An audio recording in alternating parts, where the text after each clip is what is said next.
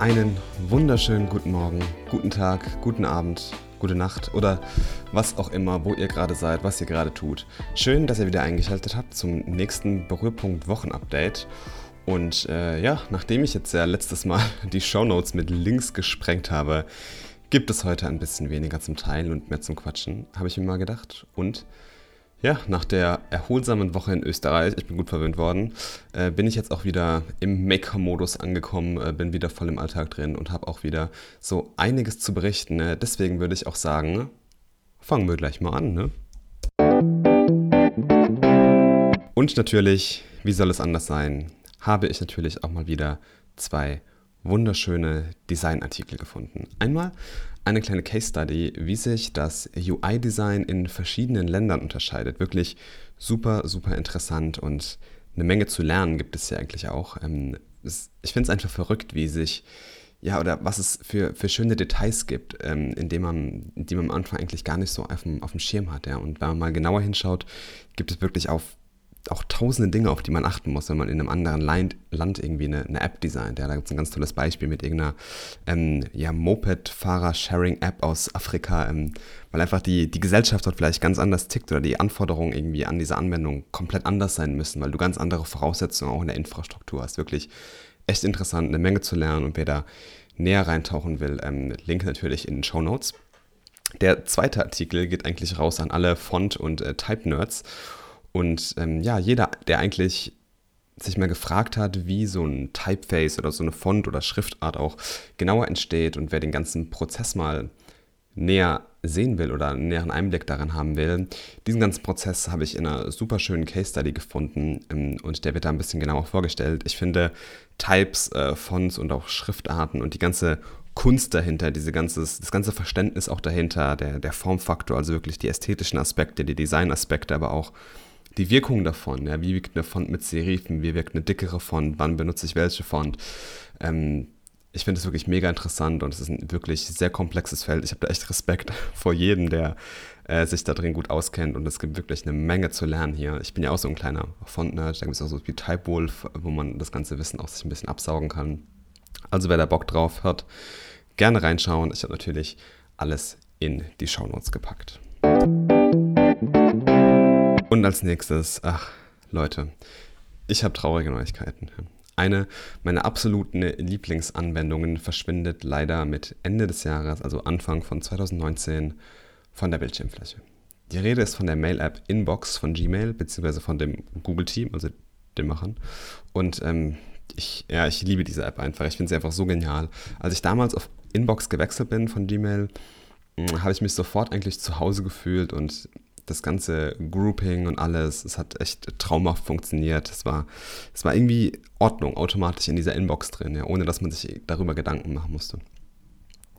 Und ähm, es war wirklich echt ein richtiger Segen, was ich da jetzt alles erlebt habe und wie ich jetzt meine Inbox wirklich in den Griff bekommen habe. Ja. Ich hab, benutze Inbox von Google eigentlich dann schon seit der Beta-Phase direkt, glaube ich. Als es mal über irgendeinen Blogpost announced wurde, bin ich direkt auf Inbox gewechselt und habe es dann auch direkt von der ersten Sekunde an geliebt, verstanden und dann auch weiter benutzt. Und ich war echt durchweg begeistert. Ja, eigentlich, eigentlich müsste ich dazu echt mal eine Design Exploration machen, ähm, gerade weil ich die Anwendung auch fast jeden Tag auf so einer intensiven Basis nutze und ja, wer weiß, vielleicht, vielleicht kommt da irgendwann was. Ähm, jedenfalls sage ich jetzt schon mal äh, Danke an alles für Inbox. Danke, dass ich meine Inbox immer auf Null bekommen habe und diese wunderschönen Sonnen Sonnenanimationen gesehen habe.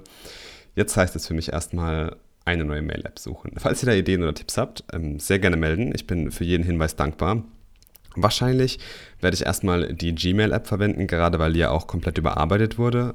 Ähm, da hat man eigentlich schon gesehen, okay, die Zukunft von Inbox sieht äh, nicht gerade blendend aus. Das war eher so ein kleiner Ideeninkubator, glaube ich, für das Team. Und ähm, ja, ich werde mir Gmail mal einfach genauer anschauen. Einfach auch, weil da viele Features wahrscheinlich in Inbox übernommen worden sind. Und ja, ich sage jetzt erstmal Ach, schon jetzt mit schwerem Herzen Rest in Peace, Google Inbox.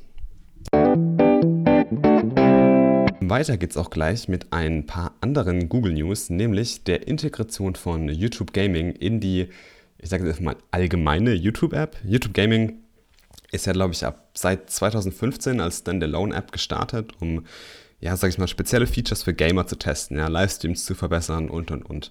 Und nach einer sehr langen Testphase und wirklich guten Feedback zusammen mit User, Usern und Nutzern äh, hat man sich jetzt darauf geeinigt oder man hat sich dazu entschieden, diese Standalone-Lösung von YouTube Gaming in die allgemeine YouTube Experience zu integrieren. Man findet es jetzt auf der linken Seite in so einem Tab unten steht Gaming. Ähm, und ähm, ja, ich muss gestehen, dass ich YouTube Gaming eigentlich nie richtig genutzt habe, weil ich kein Livestreamer bin oder auch selten Gaming-Livestreams gucke. Aber die Integration ist echt gut gelungen. Die Experience ist wirklich sehr gut auf dieses Gaming-Format zugeschnitten und ähm, passt auch einfach sehr gut in diese allgemeine YouTube-Welt. Zum Beispiel, wenn ich jetzt Kanäle abonniert habe, die irgendwas mit Gaming zu tun haben, dann werden die auch direkt in diesem YouTube Gaming Teil angezeigt und ähm, ich musste gar nicht so lange suchen, bis ich irgendwie irgendwas finde, habe dann auch sofort auf was geklickt, was irgendwie interessant war und habe mich dann auch echt direkt in ein paar Livestreams verloren. Ähm, ich finde ein interessanter Move von Google und von YouTube und wer will, kann da auch gerne mehr in dem Blogpost von YouTube direkt darüber lesen. Den findet ihr natürlich in den Show Notes. So, Apple News. Ja, man, man liebt es, man hasst es. Aber irgendwie ist es doch das wertvollste Unternehmen der Welt. Es gibt schon wieder gefühlte äh, 1000 äh, Gates. Ja, was haben wir dieses Jahr? Beauty Gate haben wir, glaube ich, und äh, Charging Gate. Ähm, interessant. Aber ähm, ja, ich habe mich jetzt schon mehrmals als Fan geoutet. Ich finde es einfach äh, toll und ich habe jetzt endlich auch mal meine Finger an das iPhone 10s bekommen. Ja, ich muss sagen, nach meinem 7er ist das schon echt ein großes und sehr spürbares Update. Gerade dieses große, wirklich scharfe und dieser umwerfende Screen einfach krass. Mir kommt das Handy riesig vor. Und die Kamera, die fasziniert mich natürlich auch mega. Ich glaube, irgendwie in jeder Situation kann man ein geiles Bild schießen. Ich habe es jetzt noch nicht so mega ausgiebig getestet. Das muss mal machen, aber die ersten Ergebnisse sind schon sehr, sehr beeindruckend.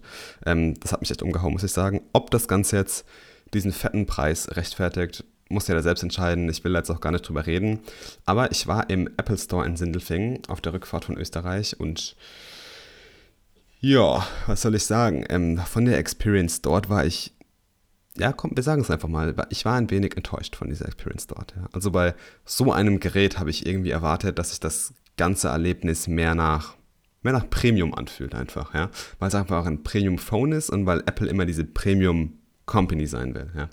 Aber mitten im Raum mit zehn Leuten Schlange zu stehen an irgendeinem Tisch, ähm, um sein Gerät zu bekommen, und man steht da einfach irgendwie im Leere und weiß gar nicht, was gerade passiert, ist irgendwie schon komisch, gerade bei dem Preis. Und irgendwie auch war der ganze Store super überlaufen. Ich weiß, da kann jetzt Apple wahrscheinlich nichts für und der Store auch nichts. Es war irgendwie ja, einfach eine große Fläche, auf der gefühlt viel zu viele Menschen unterwegs waren. Und klar, der Andrang war natürlich sehr groß, wie das halt auch an einem, an einem Freitag oder nee, an einem Samstag, was sogar an einem Samstag ist.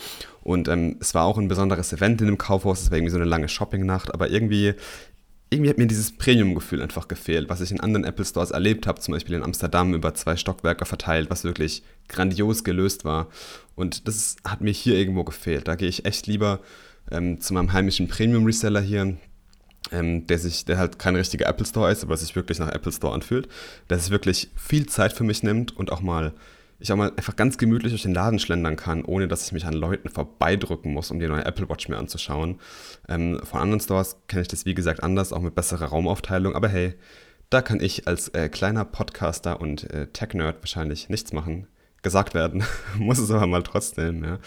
Ähm, außerdem, was anderes, habe ich mir endlich mal Mojave, Mojave, Java, ich habe keine Ahnung, wie man das Ding ausspricht, das neue Mac OS Update geladen und ich muss sagen, feels good, ja. Ich habe jetzt ähm, keine großen, mega neuen Features entdeckt und Neuerungen bemerkt.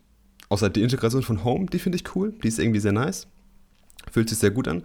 Ähm, und der Dark Mode natürlich auch, man liebt den. Ähm, geil finde ich auch diesen dynamischen Wallpaper, also da ist dieses Bild von, diesem, von dieser Wüste, von diesem einen Hügel, den man vielleicht schon auf der einen oder anderen Seite gesehen hat.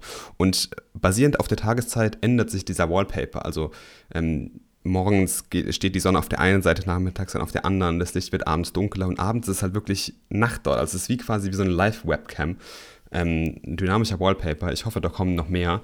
Sowas hätte ich auch echt gern auf dem iPhone. Das finde ich super, super cool ähm, hätte ich nicht gedacht, dass es mir ja, so viel Freude bereitet eigentlich. Aber manchmal sind es einfach die kleinen Dinge. Ja. Aber man merkt auch irgendwie mit diesem Update, dass Apple immer mehr in dieses Unified OS, OS reingeht. Ähm, also immer mehr so dieses, diesen, diese Mac-Experience auf dem macOS mit dem iPhone irgendwie verschmelzen lässt. Ähm, schon seit Jahren machen sie das jetzt, aber das war jetzt nochmal so ein Major-Schritt. Und ähm, ich habe dazu jetzt auch einen super interessanten Artikel gefunden, welcher das genauer aufarbeitet und da mal ein bisschen genauer reinschaut. Und wer da Interesse hat, Link natürlich in den Show Notes. Und sonst so, was soll ich sagen? Ja, ich war eigentlich die ganze Woche tagsüber mit der Uni beschäftigt, nachts an Ideen gewerkelt und ja, Uni war diesmal wirklich sehr erfrischend, sehr außergewöhnlich. Äh, mit einem außergewöhnlichen Kurs zum Thema Design Thinking. Wirklich mal richtig hands-on mit über 40 anderen Leuten an Projekten arbeiten, aufgeteilt in kleine Teams und nicht nur irgendwie in der Uni sitzen und sich langweilige Vorlesungen anhören, die man danach wieder gefühlt vergessen hat. Wir haben Erfahrungen mit Scrum gesammelt, auch wenn man es irgendwie schon tausendmal gehört und erlebt hat, aber wir haben echt ganz cool auf einem ganz spielerischen Weg Lego-Städte gebaut. Wir haben uns komplexen Problemen mit Design Thinking gewidmet, arbeiten jetzt in wirklich tollen Projekten die nächsten zwei Monate. Ähm, es sind tolle Leute dabei, tolle Coaches, tolle Dozenten und ach, es tut einfach so gut, endlich mal wirklich was Praktisches zu machen. Und davon müsste es eigentlich viel mehr geben. Und ich bin jetzt echt so froh, dass ich in meinem Master nochmal in, in diesen Genuss gekommen bin, wirklich sowas zu machen. Ich muss jetzt auch gleich los, also wenn die Folge jetzt, wir haben jetzt ungefähr 5 Uhr, ähm, wenn die Folge jetzt rausgeht, ähm, muss ich gleich in den Zug springen wieder und ähm, zur SAP fahren. Der Weg ist lang und holprig und ähm, muss mir da den letzten Design Thinking Tag reingeziehen und reingönnen.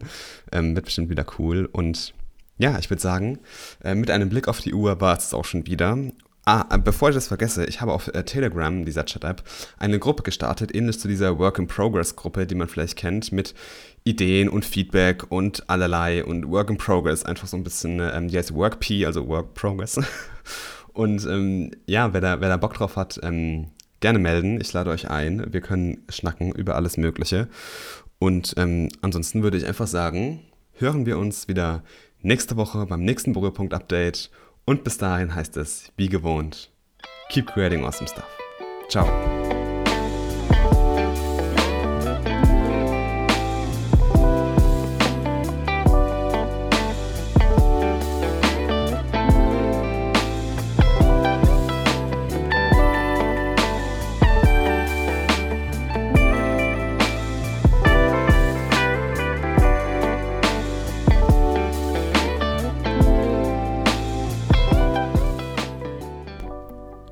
Berührpunkt wird produziert von Marvin Messenzähl.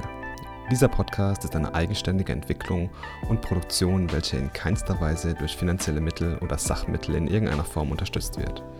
Wenn dir der Podcast gefällt und du ihn unterstützen willst, würde ich mich über eine positive Bewertung auf iTunes sehr freuen. Erzähle auch gerne deinen Freunden und Kollegen davon und teile es. Bei Fragen, Feedback, Anregungen oder auch Kritik gerne per Mail an hello at marvinmessenzähl.com oder direkt auf Twitter oder Instagram an @yomarvin. Y-O-O Marvin. Klein und zusammen.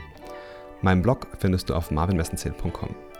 Dieser Podcast wird auf allen üblichen Podcast-Portalen veröffentlicht.